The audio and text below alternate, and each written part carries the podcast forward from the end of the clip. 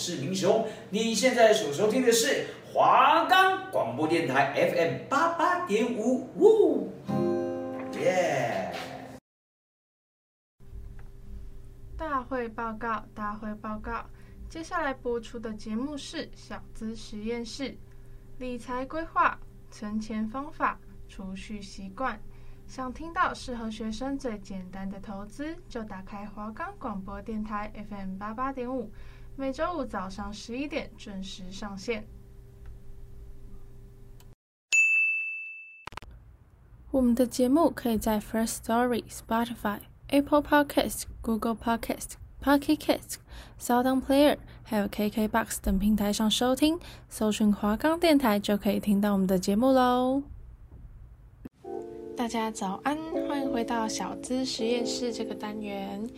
嗯，因为疫情的原因，其实我们学校呢也暂时就是停止实体的授课，开始这个远距的教学。那其实，在这样的时间里面，还是希望大家可以好好的就是待在家里，然后不要出去外面乱跑。毕竟这样子单日破万的一个确诊人数，其实也让我们学校的同学都非常的害怕。那么今天呢，小资实验室要来跟大家分享的是关于股票。那我们在上一集当中呢，有跟我们的来宾分享了一些基金啊的一些投资的方法。那我们现在呢，就是要更进阶来跟大家谈谈股票到底是什么。那这边呢，我们整理了一个股票入门的一个整理，就是说，如果你是新手的话呢，那应该要如何的去投资股票？我们大家都不知道从何开始。那我们今天呢，就用这半个小时的时间来跟大家离开这个股市的新手村，走向财富自由的一个道路。那对于就是就是里面的一些内容啊，有特别就是喜欢的部分，还是可以截取下来，然后回去的反复的去听啊，这样子。那进入股市之前呢，我们一定要了解的事情，今天就整理了几点比较重要的来先来分享给大家。买股票的第一步就是。你要先去开一个户头，新手的有个开户的一个指南，在这边也整理了一小份的资料，大家可以来听一下，一个开户的一个攻略。那其实开户并不难，第一个呢，就是你要先准备好你的双证件，后双证件一定要其中一张一定要是身份证，身份证啊，或是配一张健保卡，或是配一张驾照都是可以的，只要上面有印你的出生年月日跟你的身份证字号，都是可以去开户的。那另外一个就是印章，然后还有一千元的去做一个证券户的开户。那我们来就要去这个证券商选择一个离家近啊，或是你觉得手续费比较相对合理的券商，通常都是会有这个配合的银行。那再去看清楚这个规章与细节，仔细的填单去进行这个开户，很快你就可以拿到一份证券的存折。然后呢，现场才开银行户的这个就是民众呢，就可以再获得这个银行的一个存折。好了，那你现在呢，已经拥有了第一个，就是你的证券户的户头了。那我们应该要怎么去选择这个股票市场呢？因为市面上那么多满满的股票，那你到底应该去买哪一个，你才会就是比较适合你自己？然后你会觉得不会有那么高的风险，或者说你觉得这样子的，就是买进的一些这个股的价格是你觉得比较合理，或是你自己可以负担的？那这样要该怎么样去做一个选择？那台股三大市场，今天就来让 Kimi 来帮您解密。台股三大市场呢，我们要从中去先了解过，才可以选择你想要投资的公司。那台股就是三个，第一个是上市的，第二个是上柜，第三个就是新柜。那我们就是看它的指数跟最低实收的资本额，还有涨跌幅的限制跟你的财报类型。那像是上市的这个股票呢，就是看它的加权指数，那最低实收的资本额是多少，然后涨跌幅的限制是十趴。那财报类型可能是季报啊，是年报。就是台股中我们常听到资本额比较大的公司，都是就是上市的股票，假如说是台积电或者红海这样子。那开收盘的时间呢，像是上市跟上柜的开收盘的时间都是早上的九点到下午的一点半，也就是说呢，到下午一点半，那这个今这就是今天的收盘的指数，就是一点半那个时间，它的收盘的指数是多少？那那个早上九点呢，就是它开盘的指数是多少的？那新贵的话，反而是九点到下午的三点，就是多了一个半小时这样。那新贵的股票由于就是没有这个涨跌幅的限制，所以资讯也比较少。那我比较不建议新手的直接去就是进场，建议都是从上市或上柜的公司来开始投资。那另外一个大家都会觉得说，哦，我买股票的时候都要去看那个开盘嘛，就是去看那个一条线，然后不是上上下下这样子动嘛？我们就想说，啊，那到底什么意思？那就是要来教大家怎么看盘，日 K 线图要怎么看，观察这个目标的战情是，就是当日的走势图。一个是我们一旦锁定了一档的股票，假如说哦，我想要买台积电股票，好，我们就这样子看好了之后，我们就要先透过这个走势图来查看它当日的表现，今天是跌是涨。看盘有几个必备的小常识，在这边也可以分享给大家。适用就是任何平台观看这个股票的走势的时候呢，那画面上其实会提供以下比较基本的资讯。那如果你使用的 App 或是应用程式，或是你使用的网页是那种就是这几点然后都没有标示的清楚的话呢，我就是比较不建议，有可能会是诈骗的网站。那第一个呢就是开盘价，那开盘价就是开盘时第一笔的成交价是多少？那就是你可以从这个成交价来去看，说，哎，那今天这个成交价，你是不是觉得你自己可以是适合你买进的这个价格？如果太高的话，你没有办法买进的话，那你当然就是可以就不用买了这样。然后另外一个，第二个就是收盘价，收盘前最后一笔成交价就是收盘价。还有另外一个就是涨跌幅，涨跌幅就是你可以看到它是绿色或是红色的，那我们就可以依这样子来看看今天的这个增减的幅度，依照目前的股价相较于昨日收盘的价格来去增减这个幅度，它就是它的涨跌幅。那另外一个呢就是成交量，成交量就是当日股票的成交张数，就是你可以看到有多少人买进，并不是说多少人买进，就是它成交了几张，就是多少的股票这样子。那当然，这就是当日走势图了，就是你可以从上面呢去看到股票当天从开盘到收盘的价格与成交量的变化，这是你看到那一张图。那这只是单日的，那再来看盘呢，要怎么看这个长期的走势图？长期的走势图呢，就是我们要进一步的去观察选定好的股票，再透过长期的走势图来看过去的表现。我们会透过这个长期的走势图来去观察股票一段期间内的价格与成交量的变化，假如说这个月或是这个年这样子。但是呢，股价的过去表现并不代表未来的表现，不要看到过去涨很多就傻逼逼的直接买进，因为这个股票就是有涨有跌嘛，对不对？就大家都也知道，就是有赚有赔，所以过去不管怎么样，跟现在会有一定的关联，但是并不代表过去怎么样，未来就一定怎么样。那股市入门呢，还有几个基础的语言在这边也分享给大家。就是三大法人，股市新闻中你可以常常看到那些什么年代的财经新闻啊，就可以常听到三大法人。三大法人到底是什么意思？我们都会通常会认为说，三大法人在取得资讯与判断上会领先一般的投资人，也就是说他可能比较嗯比较会操盘的这个人，那可能就是你可以去听听看他们的，就是他们的一些看盘的一些经验，或是他们讲的话，你们可以去做一个参考，但是并不代表他们讲的话就一定是正确的。因此呢，买进或是卖出的动作都会也会被投资人视为一种是选股的一个参考依据。那这三大法人究竟是哪三大法人呢？像第一个就是外资，也就是国外的一个投资的机构，或是国外的投资人，就是国外的人啦，就是国外这边就是比较理解我们台湾股票的人拿过来就进行这个股票的买卖。那这个占大盘的比重差不多是百分之二十三。那另外一个就是投信，投信就是国内的基金公司，也就是跟我们第六集。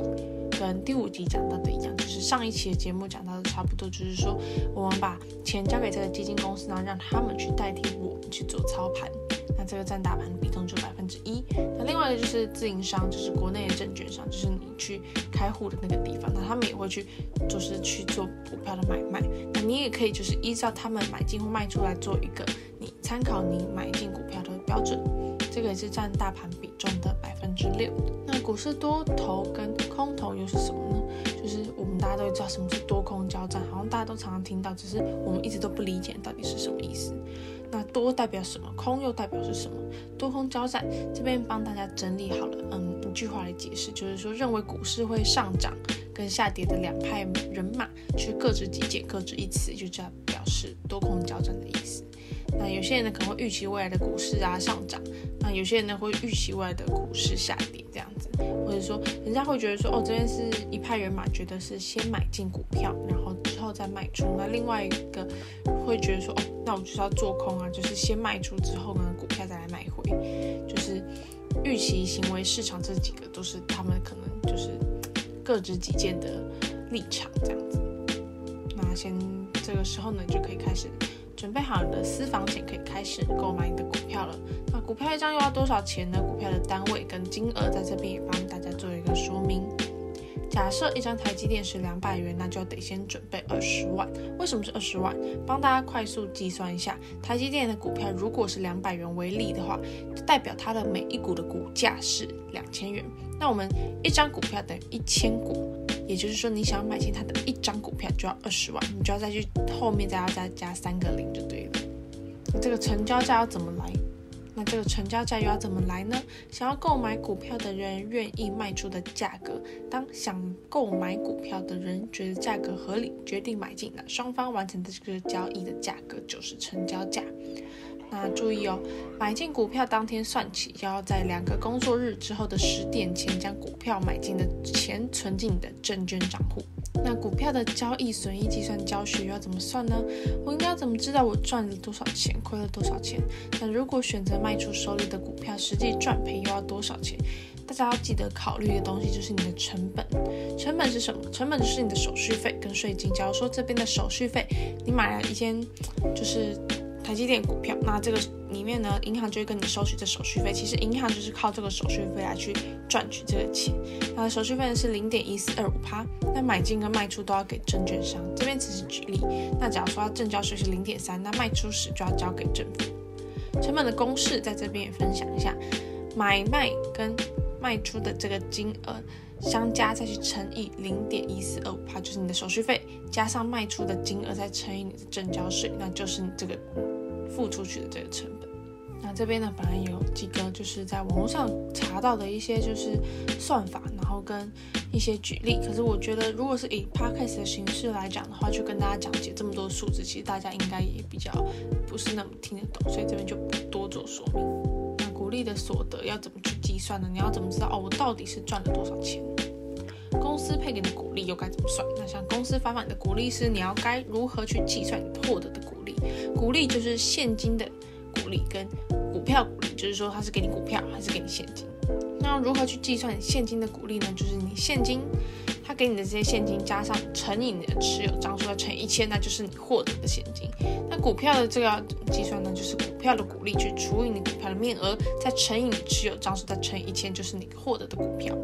在这边会不会觉得大家其实有点听不太懂？因为有时候我觉得讲太多，大家好像就觉得哦，到底是什么意思？其实也听不太懂。我自己也是花蛮多时间去学习，虽然说到现在还并没有就是真的赚到那么多钱，但是小赚还是有的。所以我会觉得，如果你是大学生的话，我觉得现在开始去做这件事情，其实对你自己未来是好的。为什么这样讲？因为我觉得人不可能一辈子都靠着一直去劳力的工作去赚钱。当然，现在我们可能年轻一点，还没有那个资本。还没有那个资金的时候，我觉得当然是靠劳力赚钱是人生必须的，就是一定会去经历的一个过程。但是如果你想要靠着，就是想要早点退休啦，或是你想要真的这辈子想要去买得起台湾的一栋房，毕竟台湾的房价就是一年比一年还要高嘛。日前好像去信义区看到，好像据说有上看到五亿的房子，我觉得天哪！现在你随便路上看哪一间破破烂烂的房子。都是千万千万豪宅，都可以去称作千万豪宅，就觉得真的蛮夸张的。所以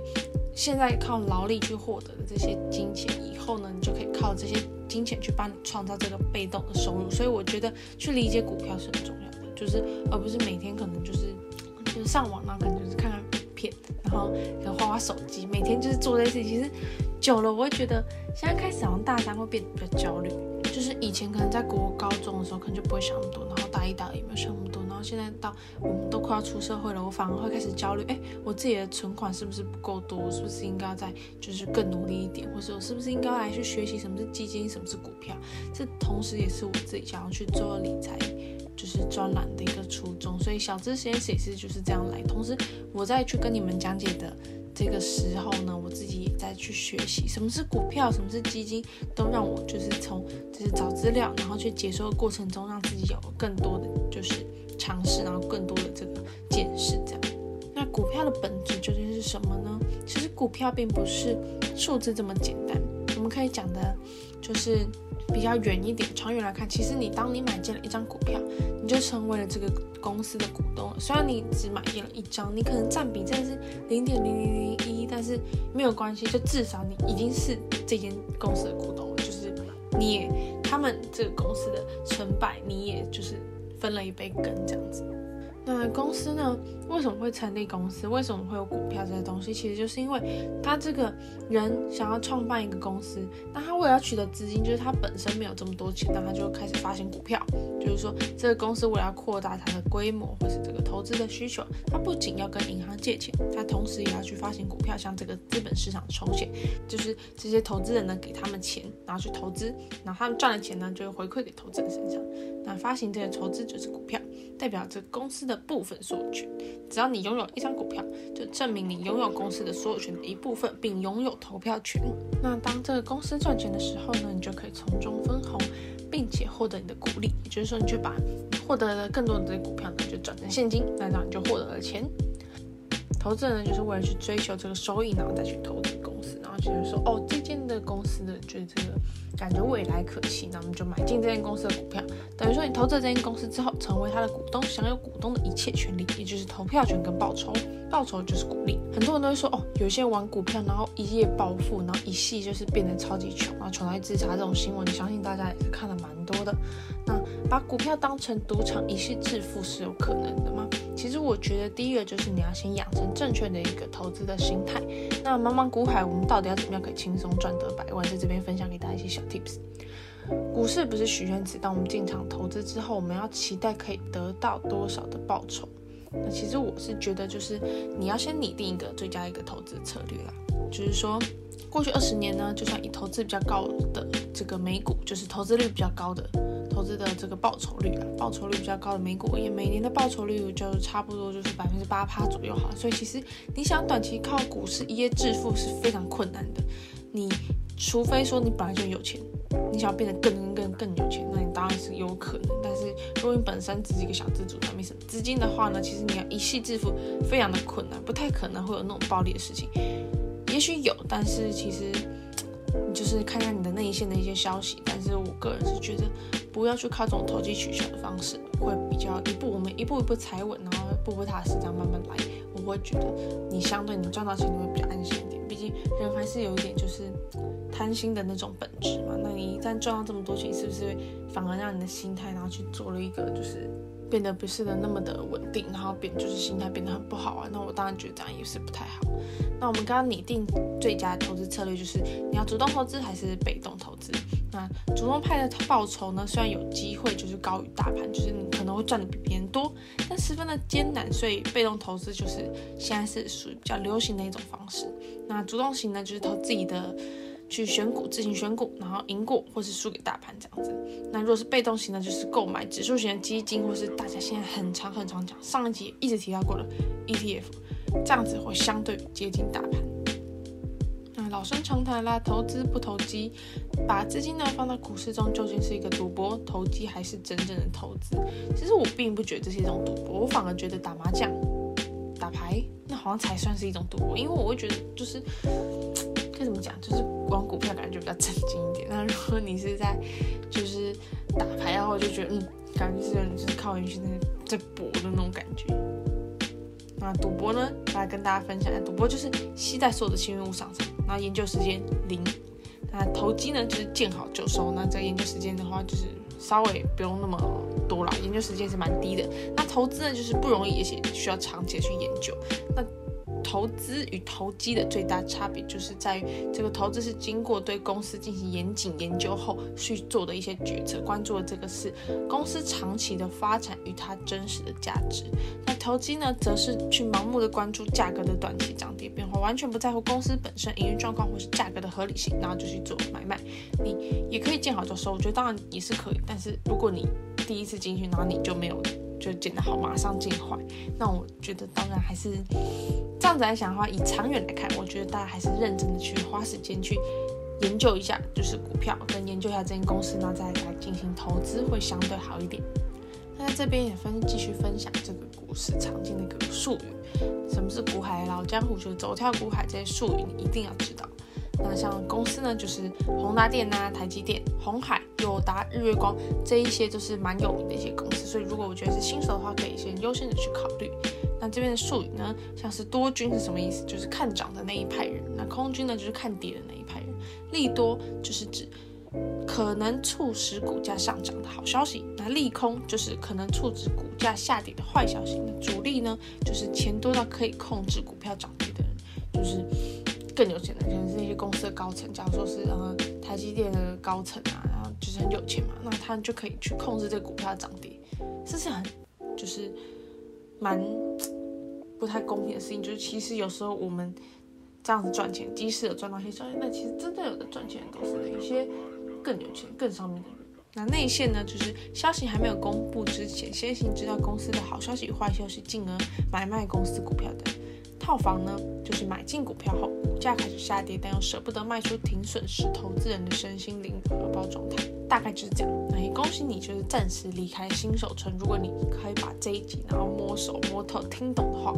那就算是对股票有一小番研究的人喽。那其实我自己。目前虽然说也还没有就是认真的就是进场，因为其实也都是我身边的就是家人啦，就是有在告诉我应该要怎么样去去学习，应该要怎么样去做买进。那觉得不妨大家也可以使用存股的方式，就是可能买进一点，买进一点这样子，每个月就是去存股。那这样一段时间中其实不太会去跌啦，因为一直长期来你去买一件就找一件上市上柜然后大公司，像什么台积电、红海那种日月光的那种大公司的话，其实不太会说就是跌得很夸张。除非你是真的蛮衰，那就我自己是觉得，靠存股的方式，你就是每天，呃，每个月啦，可能发薪啊，或是你可能要生活费，那就存一点，存一点。我觉得长期下来，其实也是蛮大、蛮可观的一笔收入。就是如果你是想要，就是赶快就是要有一笔存款的，个人是觉得可以靠这种方式。毕竟我们不可能一辈子就是靠存钱嘛，因为你要想，你一个月可能才拿不到几千块、几万块，那这样子你可能还要吃。对，然后就是食衣住行啊，那些基本的的东西的话，那我会觉得就是，嗯，像是你必须得吃东西嘛，必须就是要有衣服可以穿嘛，就是这些，或者必须得有租房或者买房，那我会觉得你一辈子去这样赚钱的话，其实你可以试想一下，你十年可以赚到多少钱？那我是觉得这样子，如果你还不如这样子去就是靠存钱的方式的话，我会觉得。会变得很慢，就是你会比别人更晚的去，就是变得比较发达。然后另外一个是现在的钱，可能以前可以用十块钱去买到一包科学面，然后你现在可能要四五块，就是举例来讲啦。所以我会觉得，嗯，这个钱有可能以后你会觉得你好像存一万块，但他一一只手机，那可能现在你可能就是连一只一副耳机钱会变得越来越不值钱，因为通货膨胀。我们通货膨胀，哎，就是我今天想要分享给大家，就是我自己这一系列的一个理财的观念啦。那其实今天已经进行到第七集了，本来是有十集的嘛，那是因为学校的关系，所以现在变成只有八集。那所以下一集究竟会不会邀请来宾这一部分，都还在做考虑。所以就是还是请大家好好的就是关注一下我的节目，关注我的 podcast，然后来去了解最新的题材的一个投资的状况。那也希望大家就是可以好好的在家，然后做好防疫。其实我并不觉得就是自己不会是确诊那一个，因为我前几天也有收到，就是有跟确诊者就是密切接触，就是两三分钟那种，就是台湾社交距离，所以我自己也是蛮害怕的。也希望大家就是好好的待在家里。那如果你真的非必要，就是还是就非必要的话，就是不要出门。我这几天就是其实也好好的认真的在去想，我们疫情这个样子会不会其实也是我们台湾。所以就算是嗯自己的一个领悟吧。然后另外一个是之前在想说哦，我好想远距啊，或是好想实体课程，是一个